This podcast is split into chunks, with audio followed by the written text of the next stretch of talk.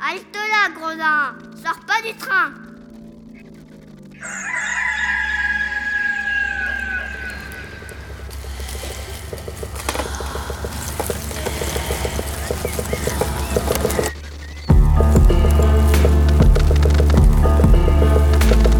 Dès ma plus tendre Plus on est jeunesse, malheureux, plus on souffre. Il faut plaindre les affligés.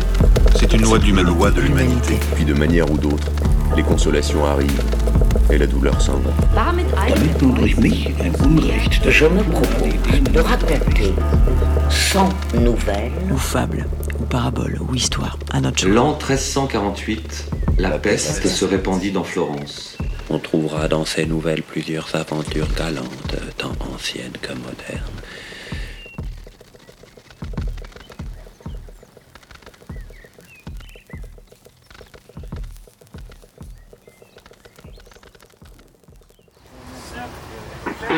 Usual 5 catches long clear. 273 miles, approaching glide path. 730 approach, taking is 1.2, cleared downwind reported beam heading 042. 730. Oh, shooter 611 approach, radio check. 11 has loud clear.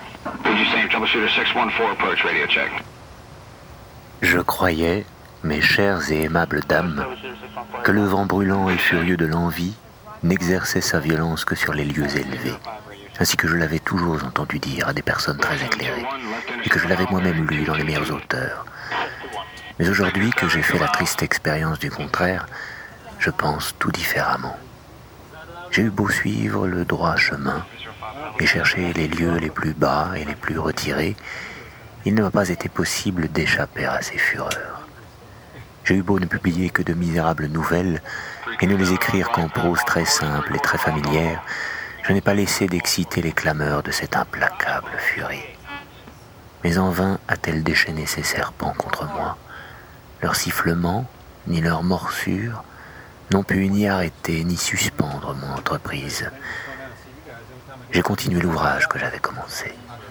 Je trouve même une espèce de consolation dans les persécutions odieuses que mon travail m'a attiré. Puisque selon la remarque des hommes sages, il n'y a guère que les auteurs sans talent et sans mérite qu'on laisse en repos. 721 taking is 0.6, surveillance approach.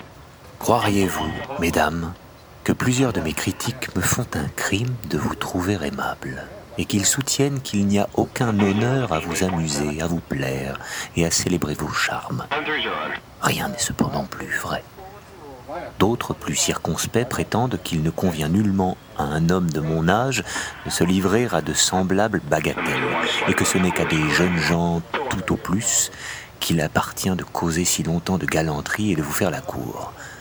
Quelques-uns, feignant de s'intéresser à ma réputation et à ma gloire, disent que je ferais beaucoup mieux d'aller avec les muses sur le Parnasse que de perdre le temps avec vous.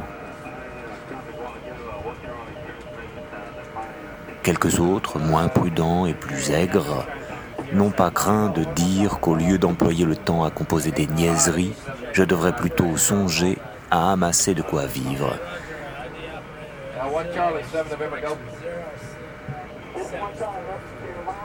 Il y en a qui, pour décrier mon travail et le dépriser à vos yeux, ont cherché à vous persuader que les événements que je vous ai racontés se sont passés d'une autre manière et qu'ils sont devenus méconnaissables sous ma plume.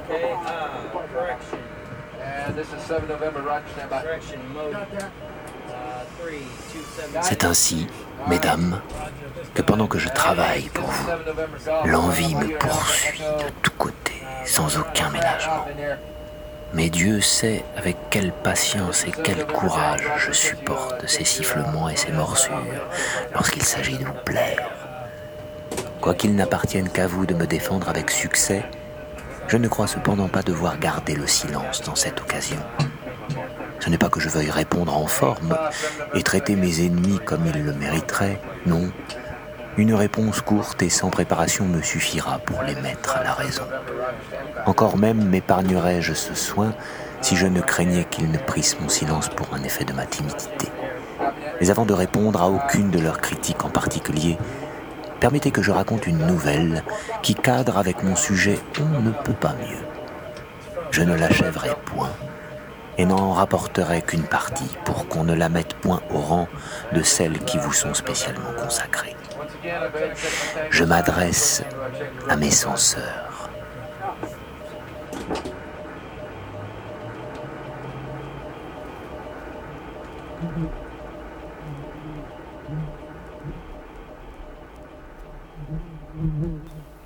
Et, m'adressant à ceux qui m'assaillent, je dis que dans notre cité, voilà longtemps déjà, vivait un citoyen nommé Philippe Balducci, homme d'assez basse condition, mais riche, lancé et fort expert en affaires, comme l'exigeait son état. Il était marié à une femme qu'il aimait à l'extrême et qui le lui rendait. Menant ensemble une vie paisible, ils ne se souciaient de rien tant que de se plaire entièrement l'un à l'autre. Or, il advint, comme il advient de tous, que la bonne dame passa de cette vie, en ne laissant d'elle à Philippe qu'un enfant conçu de lui et qui pouvait avoir deux ans. Cet homme demeura aussi inconsolable de la mort de sa femme qu'il est possible de l'être lorsqu'on perd un objet aimé.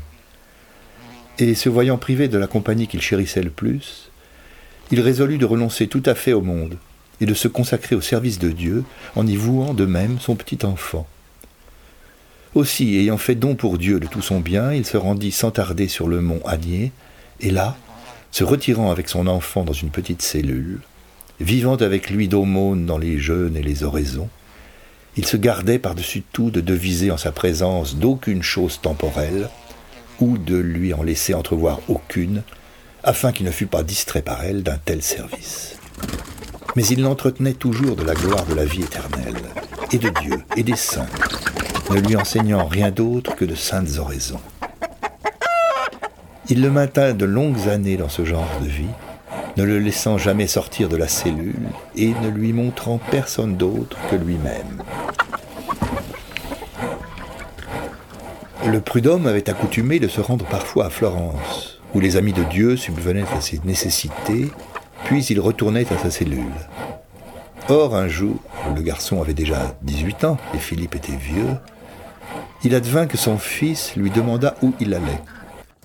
Je m'en vais faire la quête, lui répondit-il, dans une ville appelée Florence, voisine de notre ermitage. Vous devriez m'y mener une fois, mon père, pour me faire connaître les personnes pieuses et charitables qui nous assistent, car vous êtes déjà vieux, et bientôt hors d'état de soutenir la fatigue. Moi, qui suis plus jeune, euh, plus vigoureux, J'irai désormais chez ces bonnes âmes pour leur demander ce qui nous fait vivre, et vous vous reposerez. Dieu peut d'ailleurs vous retirer de ce monde, et que deviendrai-je, ne connaissant personne?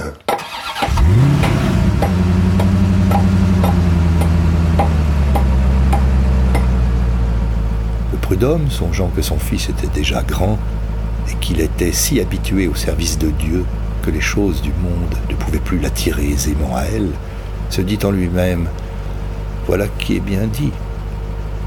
Aussi, devant aller à Florence, il y mena son fils. Là, le jeune homme, à la vue des palais, des maisons, des églises, et de toutes les autres choses dont on voit toute la ville emplie, ne se souvenant pas d'avoir jamais rien vu de tel, commença fort à s'émerveiller. Devant beaucoup d'entre elles, il demandait à son père ce que c'était et comment cela s'appelait. Le père le lui disait, et lui, l'ayant ouï dire, demeurait content et s'enquérait d'une autre chose. C'est ainsi que de questions du fils en réponse du père, ils tombèrent d'aventure sur une troupe de jeunes dames, belles et bien parées, qui revenaient d'une noce. Dès qu'il les vit, le jeune homme demanda à son père ce que c'était. Ne regarde pas cela, mon fils, c'est quelque chose de dangereux. Mais comment cela s'appelle-t-il? Le père, pour ne pas éveiller en l'appétit concupiscible du jeune homme un désir dont l'inclination eût été moins qu'utile, ne voulut pas les nommer par le nom qui leur est propre, à savoir femmes, mais il répondit On les appelle des oies. Oh, merveille inouïe Lui qui n'en a jamais vu aucune, qui ne s'était soucié ni des palais, ni du bœuf, ni du cheval, ni de l'âne, ni des deniers, bref, de rien de ce qu'il avait pu voir, s'écria aussitôt mon père, je vous en prie, faites-moi avoir une de ces oies. Oh bon Jésus, répondit le père étonné. Ne songe point à cela, mon fils. C'est une mauvaise chose. Quoi, mon père Les mauvaises choses sont-elles ainsi faites Oui, mon fils. Je ne sais, mon père, ce que vous voulez dire, ni pourquoi ces choses-là sont mauvaises. Mais il me semble que je n'ai encore rien vu de si beau, de si agréable. Je doute que les anges peints que vous m'avez montrés soient aussi gentils que ces oies. Mon père, ne pourrions-nous pas emmener une dans notre ermitage? Ce sera moi qui aurai soin de la faire paître. Je ne veux point, mon fils. Tu ne sais pas de quelle façon on les repaît. Mais il comprit incontinent que la nature était plus forte que toute son habileté, et se repentit d'avoir mené son fils à Florence.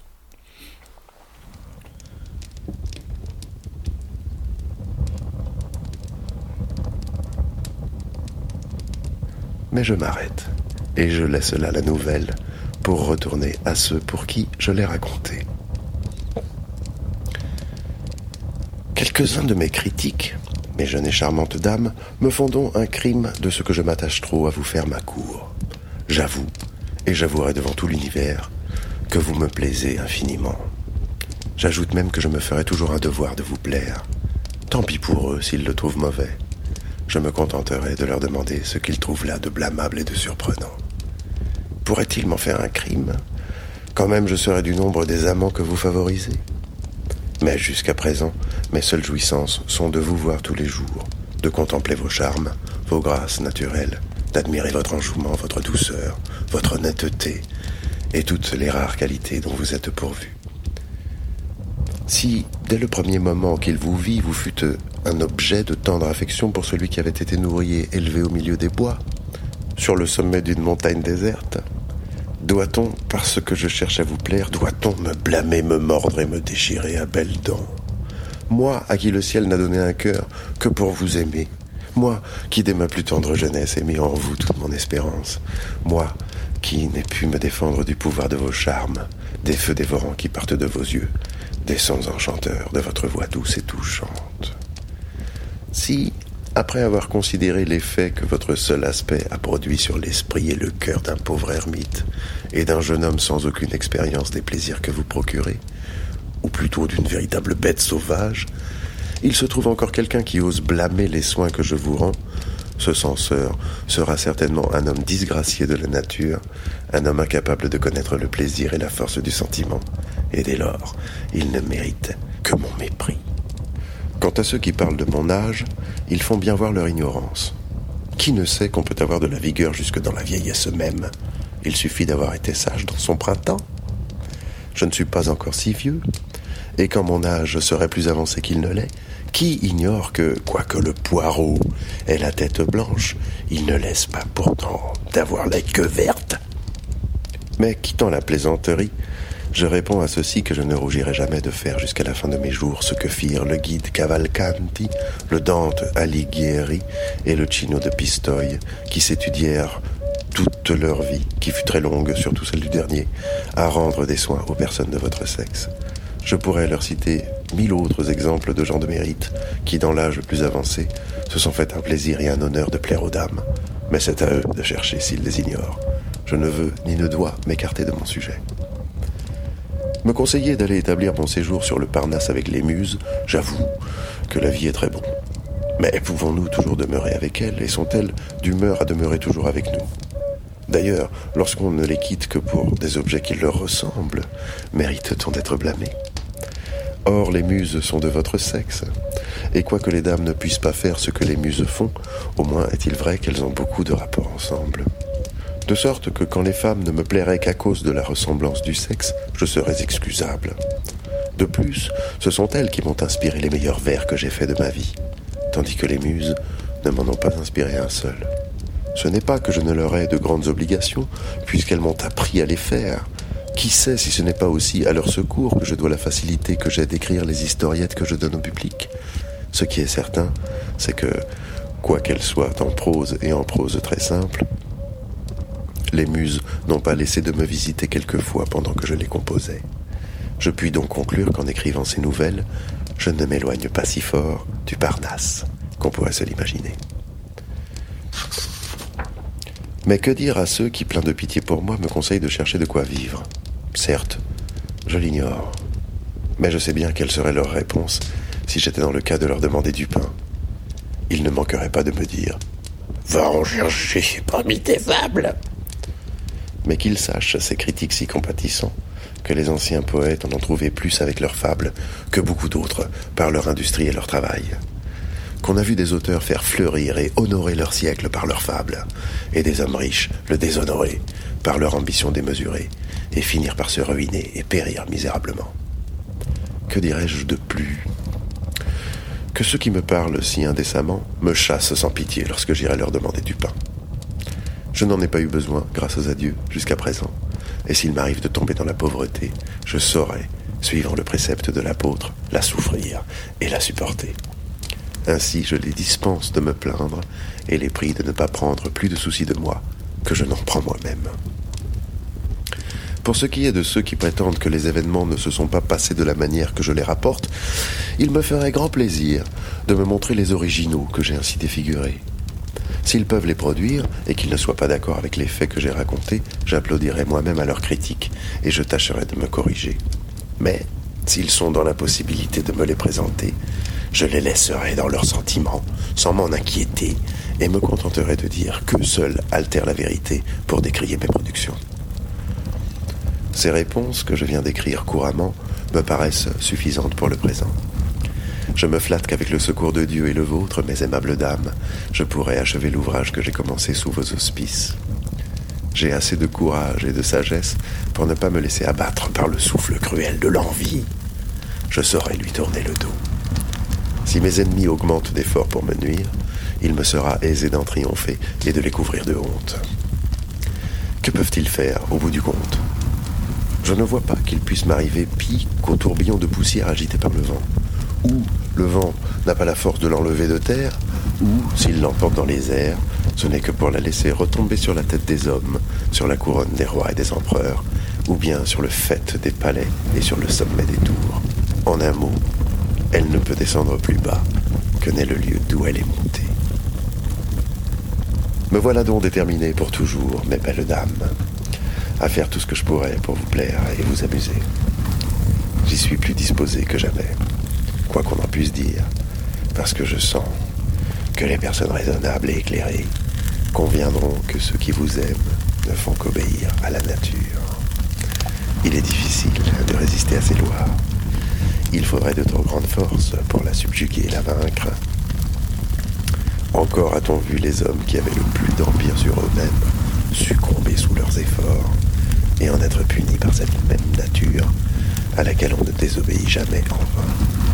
Pour moi, j'avoue que je n'ai pas la force de lui résister, et je ne désire nullement de l'avoir. Si je l'avais, je la prêterais à quelque autre, plutôt que de m'en servir. Ainsi, le meilleur parti que mes censeurs puissent prendre, c'est de garder un profond silence. Leurs clameurs ne me corrigeront point. S'ils ont le cœur froid et glacé, peu fait pour aimer, qu'ils croupissent tant qu'ils voudront dans leur indifférence, et qu'ils me laissent passer à mon gré le peu d'années qui me restent à vivre. Mais revenons à notre sujet, que nous avons assez et trop longtemps perdu de vue.